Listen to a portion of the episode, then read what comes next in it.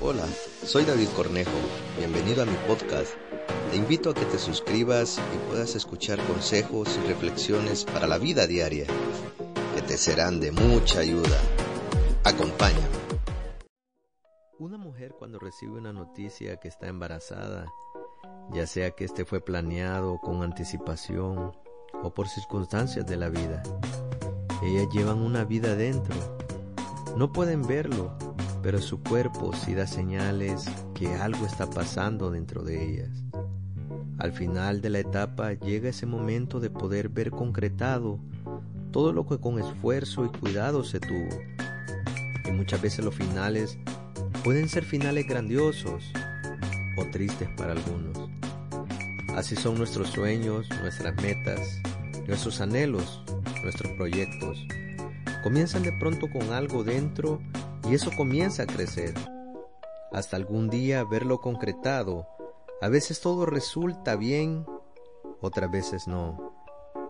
¿Tú que me estás escuchando, has soñado algún día con algún proyecto de vida?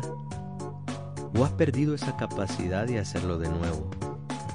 ¿Qué te ha hecho perder esa capacidad? ¿Prejuicios? ¿Miedo? ¿El qué te dirán? Yo te invito a que vuelvas a soñar, a que vuelvas a creer, a que vuelvas a empezar, a que vuelvas a tener esperanza. Podrás estar atravesando situaciones difíciles, circunstancias, rupturas, accidentes, pero déjame decirte que los sueños, los proyectos nos dan esperanza, nos dan muchas veces alegría para poder continuar. Sueños grandes, procesos grandes. En la Biblia cuenta la historia de un joven que fue vendido, dado por muerto, encarcelado, pero al final su final fue diferente. Pero ese hombre tuvo carácter firme. No dejes de pensar en grande. Cualquiera que fuera tu situación o prueba, déjame decirte que no dejes de soñar.